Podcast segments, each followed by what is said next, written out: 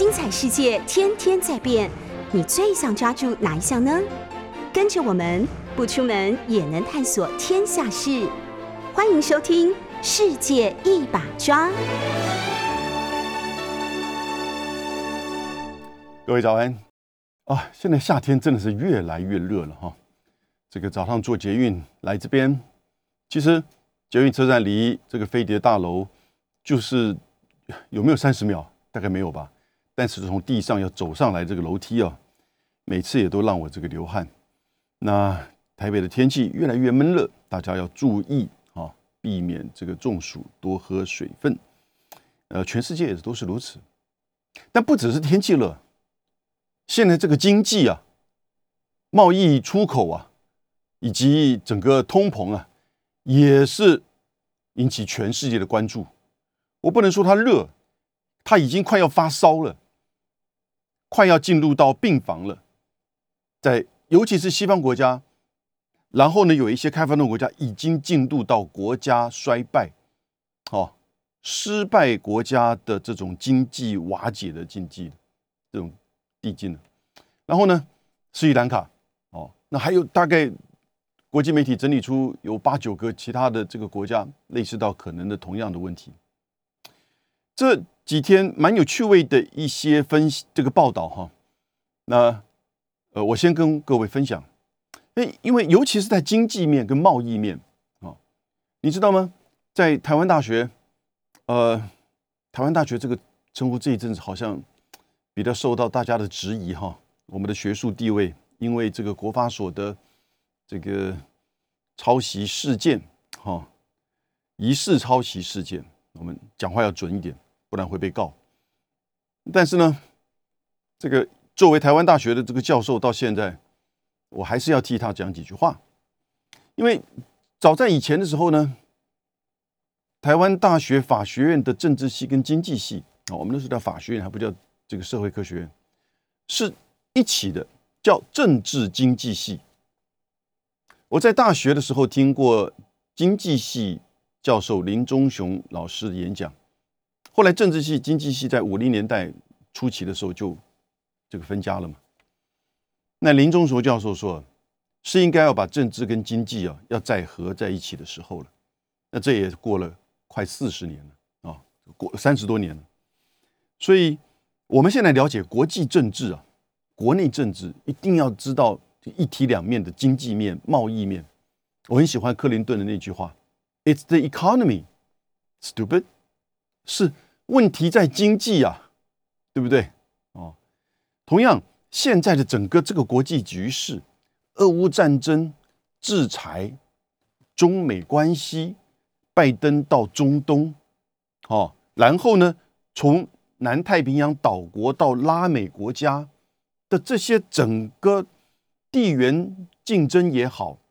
好贸易的这种变化也好，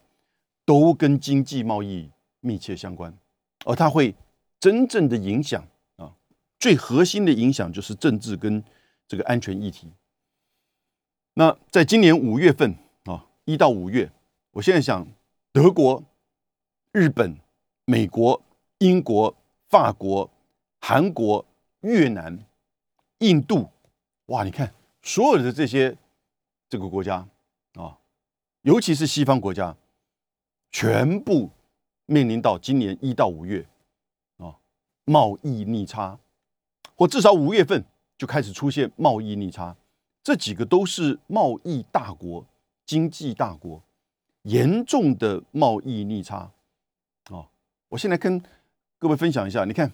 德国在今年五月份的时候呢，都进入到这个贸易逆差，呃，数字并不高，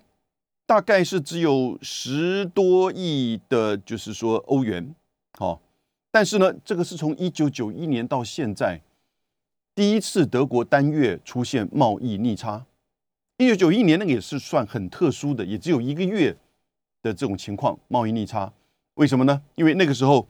这个东德西德的合并之后呢。然后呢，这个德国人呢，这种欢欣鼓舞的庆祝，不断的这个购买一些这个东西来庆祝，所以呢，进口大量的进口，哎，造成那个月贸易逆差。所以实际上，这个德国在冷战时期的西德很长一时段时间呢，它的出口远超过就是它的这个进口。那但是呢，今年五月啊，它出现贸易逆差，OK，那然后呢，你看法国大概贸易逆差是达到了六十亿欧元啊，在五月份，日本贸易逆差一个月达到了一百七十八亿美元，好，韩国也面临到贸易逆差十七点一亿的美元，美国贸易逆差这个就不得了了。八百五十五亿美元啊！不过美国一直都是贸易逆差的这样子的一个经济的形态，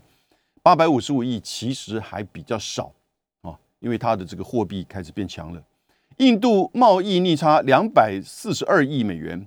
就连最近这个经常在说，哎，这个越南要取代中国成为世界制造制造大国，那西方媒体不断的在轰，在在在吵的哈，在五月份也出现了十七点三亿美元的贸易逆差。这是短期现象，还是说它会有一阵子的这种发展？哦，那整个从德国、法国、日本、韩国、印度、越南这几个国家的贸易逆差都不是正常现象，美国是正常，啊，但其他国家通通都不是。我刚才讲过，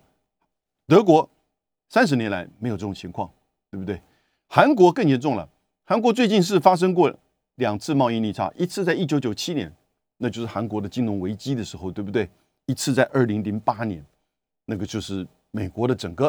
啊，Lehman Brothers 所导引的金融危机，韩国也出现了短暂的贸易逆差。然后你现在看来看呢，又来了，哦，这个贸易逆差。我还记得在一九九七年的时候，我在一九九八年到韩国去参加一个会议的时候，呃，那个时候整个首尔在还是在进行大规模的这个示威抗议，哦，因为那个时候。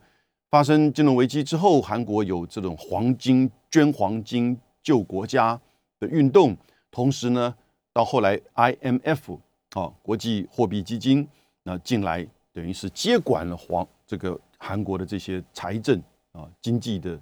金融的这些政策啊，然后因为他要提供这个贷款，那前提就是你必须要接受我的一些这个要求，简单说要让一些。这个比较没有竞争力的厂商要倒掉，啊，破产。所以呢，我还记得很清楚，为什么提这一段？因为在那一天，我看到韩国的英文的报纸啊，有一张这个照片。那前一天有示威抗议，劳工的示威抗议，就有一个人就举了一个牌子：“I M F，I am fired，我被解雇了。”啊，所以就说整个韩国那个时候的情况非常这个糟糕。那个时候，我必须要讲啊。那个时候，韩国人跟我们台湾人一样，很喜欢问人家薪水。嗯，薪水当然不是，也不是机密哦。我到了延世大学做客座，然后呢，延世大学的教授好朋友啊，他后来还这个曾经去澳洲做过大使。他那个时候就问我说：“呃，这个杨教授，你们的薪水是多少？” 我说：“我才助教授哈，助理教授那个时候。”但如果是教授的话，大概是多少？那样子？那他说：“哇哦，那比我们高一点呢，比延世大学略高一点哈，大概高不到哪里去，大概一层两层那样子。”结果啊，三年前他来台湾啊，三四年前他来台湾时候，我又见到他，他就问我说：“嗯，你们现在薪水多少？”啊，我跟他讲没变。呵呵 那他就说：“哦，那比我们韩国低了，第一个大概。”两三成，OK，那我说比你们延世大学呢？因为延世大学是这个韩国最顶尖的大学之一哈，哦，那是我们的一半，OK，所以这个就是看到韩国在一九九七年到了两千年的时候，这个整个变化哈，我想大家在韩国立体讨论很多了。那但是韩国你看现在跟其他西方国家一样，五月份都出现贸易逆差，有的很多十，有的很多几百亿啊，日本到一百七十三，韩。呃，印度到两百这个四十几，当然他们的经济规模比较大，但是你像韩国也出现了十七，然后呢，越南也出现了就是差不多的这样十几亿的这个贸易逆差。为什么会有这些贸易逆差啊？其实简单两个因素了。第一个当然就是俄乌战争造成的能源，然后呢原料哦以及农粮品的这个价格的高涨啊，然后呢在这段时间大家对于这些的进口呢也特别的加这个。这个增加，为什么？因为有一些面临到可能夏天要来的这些储存或者是这个运用哦，所以从这个能源、天然气到就是这个石油啊、农粮、矿产、肥料这些基本的原料，还有一些工业的基本的这些就是这个零零组件，它都大幅的进口之后，然后你价格高涨呢，所以呢，当然你就就是说进口的。这个额就大幅的飙涨，然后呢，出口事实上出口也没有增加太多，同比大家都略微增加一点，因为比去年还是在疫情当中，今年稍微好一点，五月份的时候，所以呢略微增加，但是没有特别的显著，因为全球的经济现在有一点放缓，对不对？大家在通膨的情况之下，购买力当然就变得比较弱，所以呢，出口也自然啊，就是说会受到排挤啊，那因此呢，就出现。贸易逆差，这个听起来好像，哎，那这应该是短期，是短期吗？俄乌战争会短期结束吗？美国西方对于俄罗斯的制裁会短期结束吗？现在欧盟都还要第七轮的经济制裁，对不对？我觉得美国跟欧洲国家对于过去这几年在乌克兰的这个作为跟政策，没有就我们刚刚提到的，只看到。安全面、军事面、地缘政治与外交面，而，没有看到经济面啊、贸易面啊，以及能源的议题。能源的议题，自从美国开发出这个页岩油、页岩气之后啊，以及开始大家因应的这些气候变化都要这个调整能源的结构的时候，似乎能源的价格就一直比较稳定的在，就是。从五十到一百之间啊，这样子的啊变动，所以呢就觉得说，哎呀，能源议题大概已经不是影响国际政治经济的重要的因素了。贸易的因问题也是如此。我甚至觉得，从川普到拜登，对于中国的贸易战跟科技战，也都是同样的思维。这个思维也就是冷战思维。冷战思维认为说，我把你经济限制住，把你的。工业的发展把你的这个科技的发展限制住，卡住你脖子，你自然就就是说撑不下去。经济撑不下去，你的这个军事的发展以及撑不下去，你俄罗斯在乌克兰的战争啊的这个投入，所以呢，你就会开始出现内部的也许衰退、动荡，甚至呢这个瓦解。这是冷战时候的这样一个思维，但你不要忘记。冷战的时候的自由经济这个体系，跟那个时候的苏联的苏维埃经济体系根本就是两个世界嘛，对不对？有一些这种基本的原物料的这个交往，但并不多。而现在根本就是一个全球化的这种情况。你任何的经济制裁到后来，到后来你觉得是卖家占优势还是买家占优势呢？对不对？你必须的这些。油气、原料、农粮，如果你没有这个立即的有效的替代的来源，当然没有，那你就会碰到价格飙涨，然后呢，通膨、民生、经济，然后呢，政治、社会的议题，最后呢，下台，政权下台。澳洲不是如此，强生难道不是如此？强生只是因为他的个性而已吗？如果今天经济英国的经济非常好的话。在去年这个时候，派对门也多久了，他也没有下台，对不对？所以这些问题，现在拜登才会因此跑，赶快跑到沙利阿鲁伯。那个时候把沙利阿伯那个王储骂的跟什么似的，对不对？现在要去跟他手碰手。拜登在别的地方都是握手，但不愿意照这张照片跟沙利的王储穆罕默德这个手手握手。但是这就回到政治经济。根本是一体的啊！现在西方的这些决策者，除了存在了一种零和的冷战思维，不了解经济对政治的影响，也过于的单纯的，就是看待就是说大国的这个竞争啊。所以你看，现在整个倒打回来，很快啊！这个那只看不见的手告诉你，你搞错了。虽然这些西方国家都面临到这些这个。贸易逆差，那我就说嘛，俄乌战争会短期结束吗？不会，哈，美国对俄罗斯制裁也不会短期结束，就算俄乌战争达成了停火协议，这个制裁也不会短期结束，就跟伊朗的这个情况一样，对不对？那这样子，你那些原物料、大宗物资，哦，的价格不会快速的这个恢复到正常的。所以，如果你还是持续要维持你的经济发展、民生的这些必需品的话，你一定还是会增加这个这个进口额，还是会增加的哦。所以，我觉得这个就是贸易逆差对这些国家而言啊，在至少进口的这方面，它是摆脱不掉。而出口又碰到现在整个经济的放缓，美国可能甚至走向缓和的经济衰退，那大家当然啊，买东西的欲望、买东西的能力、能量就会减少，所以就是说，全球的出口也都会受到影响。那但是呢，有一些国家获利了，你看像澳洲、俄罗斯、巴西、印尼啊，还有中欧的这个国家，欧洲主要是它在煤炭。焦炭还有其他的这个矿物燃料的价格，那它现在这一次反而是贸易顺差达到了一百五十九亿澳元，哦，但是这个这个就他是知道，你你其实是不断的在就是说支出只是一些基本的原物料哦，那因此呢，你跟中国的贸易还是非常重要，因为你进口还是出口还是要靠中国的这个互动，所以这一次的上台的东工党的首相。呃，总理 a b e n e s 哦，他的外交外这个外交部长叫做黄英贤啊，Penny On，那哎，对中国就跟过去自由党时期是不太一样啊。当然，他还是站在澳洲的利益，还是以美国为主要的这个呃合作伙伴。俄罗斯当然，你看俄罗斯的这个出口从二零一二一年的四千九百三十这个。这个八亿降到四千八百，没有降多少，它的出口没有降多少，但它的进口减少，所以呢，它今年还是达到了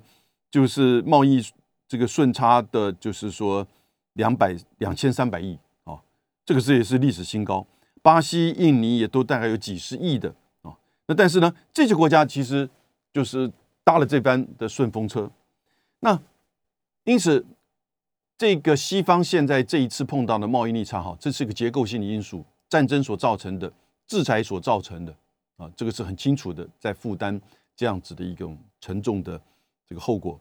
那第二个因素其实是美元的，就是说大幅的升值，那其他国家也都在贬值。现在日日元对美元已经到一三九了，啊，一三九，我还有点小后悔，我前阵子跑到银行去换了一些日元出来，想说，哎呀，赶快。先放一点，但是呢，现在到一三九，甚至有人说要到一四零，接近一五零，啊，也都有这个可能性。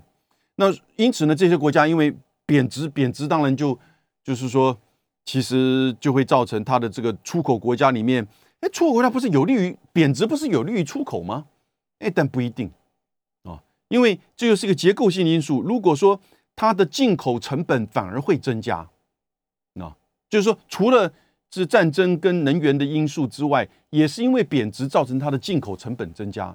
而在这段时间，它的进口的并没有因此而减少，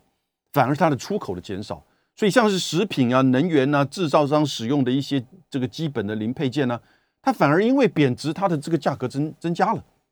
因为它要进口哦，所以你会觉得，哎，出口不是有利于贬值，不是有利于出口，那是必须要前提在这个进口的价格不变。以及你出口的这个外贸的这个环境，哦，维持不变，或者是有利于出口的环境。你现在东西卖的少，进口的东西持续不变，甚至还增加，而各种因素再加上贬货币贬值的因素，你进口的价格就就攀高了。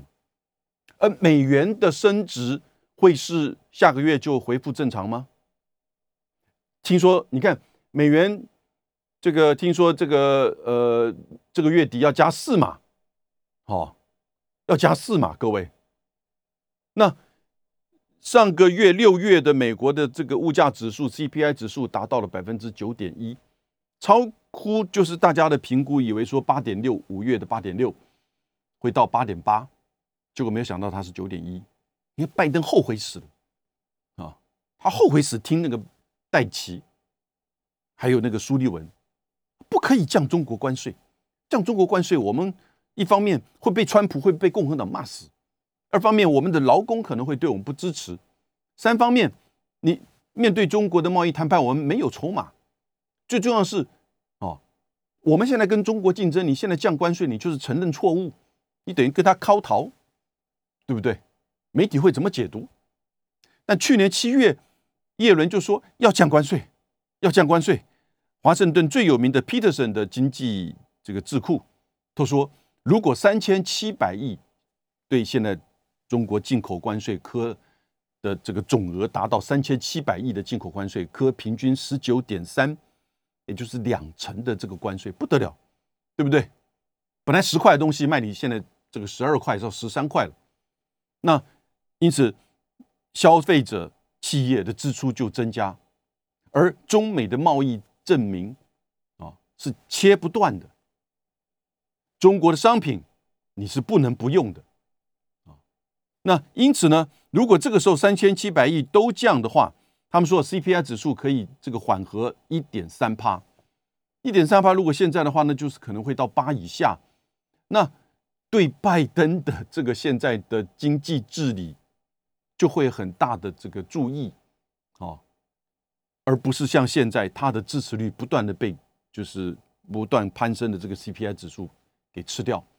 拜登现在的民调支持度只剩下多少？百分之三十三。纽约时报。啊，我们上礼拜呃这个礼拜跟香龙在全球派对里面谈到，《纽约时报》的文章在就是这礼拜一的时候已经出来了，啊，百分之六十四的民主党的支持者已经不支持拜登，你不要选下一任的二零二四，啊，而拜登说 no no no no，有百分之九十二的支持我，那是前提是如果川普也出来，在现在这个时间点，所以拜登不不了解啊。可是他知道他的支持率被吃掉，而他现在不断的在考虑是不是要放，就是说减缓中国商品的关税。我看起来，啊，这个老先生非常的犹豫，决策的品质不好，所以时机也过了，那看起来也不会有太大的这个效果。西方国家都在进入到逆差的这样子的问题，所以它是一个结构性问题，它不是单一国家它的经济政策或者是贸易政策、货币政策出问题。或者是变动，然后造成的这个短期的啊这个逆差，那这是一个全面性的问题。也就是说，你你当然贸易逆差跟顺差不是绝对的代表国力的变化。美国长期以来都是用贸易逆差的这种方式，而这些国家大概贸易占它的 GDP 也不是特别的这个比重高。可是毕竟今天是一个全球化，然后呢全球贸易整合的这个阶段也进入到。就是说，这个自由贸易的这种关系，所以呢，你对于外国、对于别的这个国际上的这些区域的互动，贸易还是一个关键啊。因此呢，当西方进行到集体的逆差的这种现象的时候，除了我们刚刚讲的，因为战争、能源问题造成这些原物料、油气的价格高涨，而使得进口的金额增加，产生的贸易逆差。也再加上美国的货币的升值，各国的贬值啊，而美国货币的升值的背后，却是什么？却是它整个经济要可能进入到缓和的衰退，加就是这个物价开始不断的这个攀升。美国一般的人民现在感受到，大概平均这个正常的支出多了百分之十五。那如果在特别的州，加州、纽约州那就更高，因为油的这个汽车的这个这个石油的这个价格不断的还是攀升。虽然这一阵子国际原油的价格是回到一百块左右啊，是略有下降，但是呢，国内的这些加油油价并没有下来。你看这一次拜登到中东，我们刚刚提嘛，我觉得效果也不高，因为沙特阿拉伯又能够增产多少？他现在每天已经答应是。这个一万啊，不对，一千一百万桶，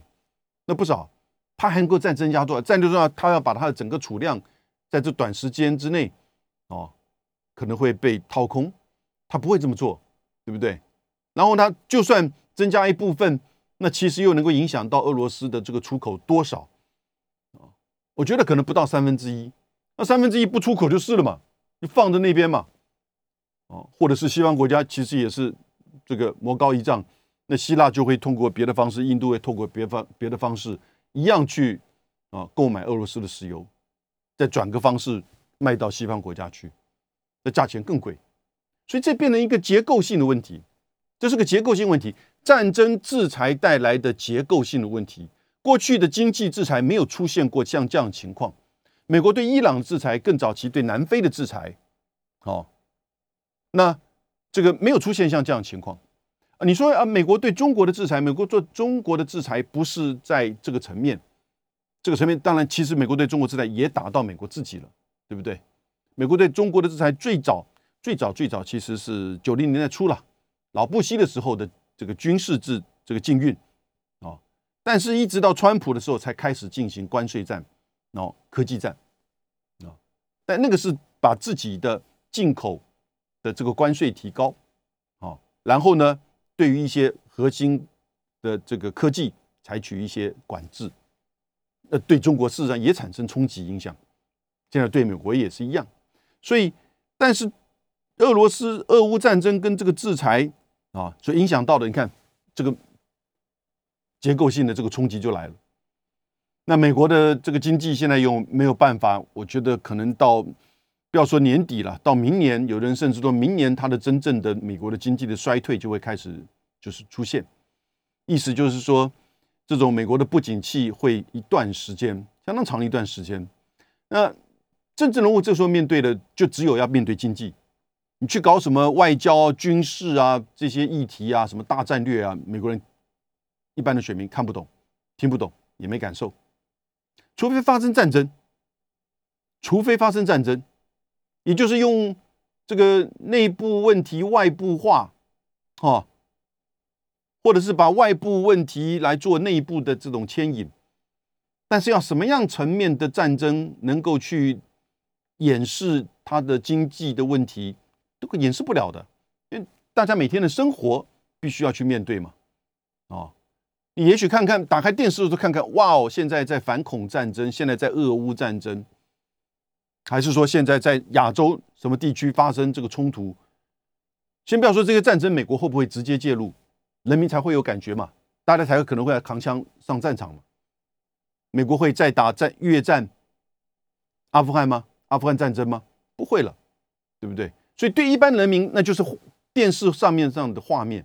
那没有办法去转移他对于这个生活越来越困难，然后呢，收入越来越薄，哦，支出越来越少。的这个问题，那美国人普遍的储蓄率都非常低的，能够撑多久啊？所以这时候很快就必须要面对的是经济问题啊。因此，这个是一个很大的这个问题哈。我觉得会很很结，因此会很结构性的在下半年呢要去扭转拜登啊他的这个决策。但一方面，他十一月八号的就是启动选举。也是卡在那边。另外一方面，他觉得总是中美竞争是一个大的这个战略，是美国的一个大的战略，不能因为任何眼前的因素而受到，就是说影响。而中俄之间结合也是对美国这个更大的这个挑战啊。所以在华盛顿这一批，我认识，甚至我都认识一些人，他们比较是一种冷战的军事安全的战略思维。你有没有听过江波的波登讲过什么经济问题、贸易问题？没有，对不对？你有没有听过 Kirk Campbell 讲什么经济问题、战这个贸易问题？没有，对不对？戴奇这样子一个律师出身、名不见经传就做到了，就是贸易谈判代表署。我我个人觉得，因为华裔，所以他对中国的这个谈判立场特别的，就是说这个强硬。而他的主张居然可以盖过几十年来、二三二十年来在美国的财经界、金融界最这个盛名鼎富的财政部长耶伦，他的先生还是诺贝尔经济学奖，对不对？所以你就看到拜登他的周遭他自己本身的思维，比较局限，就是在这种所谓的大战略啊，修习底德陷阱哦，强权的兴衰。啊，美国的这个霸权，但是都忘记了美国的霸权真正的核心是什么？It's the economy. It's the economy. stupid guy，对不对？所以现在美国面临到的这个拜登面临到的，我觉得他现在这个一个头两个大，哎，不知道怎么办？那那怎么办？政治人物很清楚啊，就是去压抑你的对挑战者跟对手，然后让你持续的能够这个出这个出现，哦，然后呢，巩固你的支持者，不管是在论述上某一些特殊的议题上堕胎呀或者之类的。因为他们台湾碰到同样的情况嘛，这政府治理在哪里？防疫情况你觉得好吗？超前部署，但 doesn't matter，哦，只要不断掉跟中国的贸易，我们昨天前天的中国的海关公布，上半年一到六月台湾跟中国大陆的贸易，我们的顺差还是高达到八百亿美金，啊，不断掉这个东西，反正岛内的政治，哦。总是可以去掌握。拜登也同样思维，有样学样啊！我现在觉得岸田有一点这个情况，因为这两天他又答应愿意用主张了这个国葬。我在想，因为是安倍派，可能这个对他做的压力，因为安倍夫人昭惠夫人是反对，可是安倍派的议员怎么会放过这样子的一个去塑造安倍的英雄形象，让日本更加的。右倾化，让安倍派更加的凝聚的一个国葬。现在九月，岸田当然不敢说不啊，所以政治人物现在就是这个民主国家的政治人物，我现在我都觉得没有一个这种有远见的，或者是说他跟他周遭也没有办法去看到问题真正的深层的这种因素，提出有格局的、有视野的啊。有步骤的这些政策，那看的就是眼前的这些政权、权力、选举，就是这样子。我们会觉得说啊，人民的声音会反应，会吗？会啦。但是呢，今天现在这个人民的声音反应是很大了，对不对？不到达这个程度哦，其实政治人物的反应是不是那么快的？那现在我们看到，就是整个西方的面临到，就是说经济的可能缓和衰退。然后贸易逆差，因为这些结构性的战争制裁跟这个货币的因素。另外一方面，来，那中国呢？哦，中国也是中国大陆今年上半年呢，上半年不是有上海封城，呃，这个三个月吗？对不对？那中国大陆的海关署十四号啊，昨天的这个公布就是最新的公布，应该是十三十三号公布的数字。那现我经常六月份，六月份呢，哇，突然这个双位数的出口的发展，出口总额达到三千三百一十二亿美元，增长多少？比去年增长百分之十七点七。进口是没有增加太多，哦，的出口是大概达到了过去历年以来的单月的次高，啊，那进口是大概增长只有百分之一点五。所以是两千三百三十亿，我讲是六月份这一个月而已哦。所以你看到出口大幅的增加百分之十七，进口略微增加百分之一点五哦。那当然这个时候你就看到它整个进出口的这个差别就一下蹦出来。然后今年整个一到六月呢，中国大陆的如果按美元计的话，哈，一到六月这个中国的出口总额是一兆七千三百二十二亿美元哦。出口那增长了百分之十四点二，顺差，对不对？哦，进口进口是一兆三千四百六十八亿啊，增长百分之五点七。所以整个你把这个出口的增长跟就出口跟进口抵消掉的话呢，中国大陆的上半年一到六月的贸易顺差三千八百五十四亿美元，因为你有逆差就有顺差嘛，啊，这个。这也叫物质不灭吧，对不对？因为贸易就是这样子往来的嘛。所以你有逆差，现在西方国家不断逆差、逆差、逆差，然后呢，中国就顺差，那而且都表现在中国。还有一些原料的输出国，啊，我们刚刚讲的澳洲、巴西，啊，这个俄罗斯这些国家。所以中国大陆这个第一个哈，六月的这个快速的增长，我讲关键也大概是可能跟上海封城有关啊。所以这个是一个呃六月现象。啊，七月会不会持续？我觉得会持续。西方逆差，中国顺差，好，你国际贸易有逆差就有人顺差嘛，对不对？出口进口，你这个总值一算，有的时候数字不完全可以都在一起了。两岸的贸易，我们台湾的财政部公布的跟大陆海关公布的，就有时候都不在一起。像是去年大陆那边海关公布，我们整个去年一年的这个两岸嗯这个贸易，台湾顺差一千七百亿。啊，一千七百亿，那我们台湾这边公布大概就是一千一百亿，那有个五六百亿不见了，啊，不知道怎么算的。我觉得可能是呃转口或者是这个生产地原则啊，有一些没有计算进去，或有一些算进去。但我觉得应该是当然以多的这个为准了哈，因为他一定把一些这都是有凭有据的，也不也不会说哪里去制造出来一些数据的。那如果他制造，一定马上会受到任何。这个严厉的挑战嘛，对不对？那现在大陆海关这边公布了，我们的今年的上半月两岸的贸易，台湾顺差八百亿，也就是今年下来，我觉得会破一千七百亿。因为通常贸台湾的贸易比较集中在第四季，尤其是科技的相关的这个产品，全球也是如此。圣诞节的这个购买，哦，个这些东西其实大概都是在差不多暑假甚至更早年初的时候就下订单，哦，那因此你现在看到美国。的对于中国的这个贸易，在二零一九年的二零一九年一八年的时候，贸易中国大陆贸易顺差最高是四千九百一十二亿，但是呢，到了二零零二一这个一九年二零一年就下来到两千多，因为被贸易制裁，哦，同时又承诺要购买，但是到了去年又回到了三千五百五十三亿，今年只会增加。哦今年只会增加，所以也是因为这个因素，我猜测拜登又又不敢去断这个降中国商品关税，因为他就看到这个数字一一给他，商务部给他这个数字，贸易谈判部给他数字，哇，我们怎么这个月对中国的贸易逆差，美国是逆差嘛，又提高了，相较于这个去年同比，那我现在还能降关税吗？我降了关税不会影响嘛，对不对？那只会增加购买啊，因为你少了两。二十趴的这个关税平均，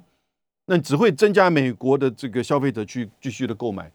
中国的商品，那只会造成贸易逆差更严重。你想看去年三千五百五十三亿，这个算在拜登头上。今年如果是破了，什么时候哪一个政府如果破了川普那个时候的四千九百一十二亿，也就是破了五千亿啊，这个这个政府就不要玩了。这中美关系变成这样子一个一种贸易的依赖关系了。对不对？哦，严格而言，就贸易跟经济不能这样子看，哦。但是呢，政治上会有这样一个论述跟影响，啊，所以这个都影响到很多政治人物的这个决策，对不对？那今年的呃六月，我刚刚提到，因为封城的关系，所以有一些这个在塞港的，或者有一些就快速的出口，然后呢，就是。这个增加一下到出口增加百分之十七，中国大陆的这个出口。可是现在习近平，我记得是在六月二十一号的时候，他就宣布希望今年中国中国的整年的经济成长达到百分之五点五。哦，呃，这一阵子美国跟中国有相互在比了，到底我们的经济的增长的这个速度啊？拜登曾经说，好像哪一个月美国的经济增增长的速度超越中国，那时候刚好在上海封城的时候。哎，这个东西他也可以拿出来讲，但是呢，这个五点五趴的经济增长真的很不容易。以现在这个情况看起来，可是呢，就再加上现在这个问题，西方各国都在逆差，对不对？你但是一般的这些用品啊、商品，你不可能减少到都不用，对不对？那你就就会跟谁买？你跟比较有有性价比的东西做得好的、比较稳定的，对不对？哦。去，也就是中国商品，因此中国接下来也许七月份、八月它的出口的增比可能不会像六月这么高，但是呢，会维持一定的这个增比，相较于去年。那这样这个情况看起来，如果说它的进口没有因此受到国际的这个价格影响太大，哦，那它整年的贸易的增长是不是有可能接近五点五？西方的我看了经济学家跟各个这个智库啊，换。就不管是高盛啊、Moody's 啊，还是这个瑞士银行啊，都说大概最多是三、三点一、三点二，还有一个经济学家说的二，也就是说只有两趴的经济成长啊。可是你不要忘记了，其实，在九零年代以后啊，对像日本、呃美国这样子这么大的经济体哈，每年如果还能够两趴的成长，那已经是万幸了。而中国如果能够维持了两趴以上、三趴，甚至接近五点五，那就不得了。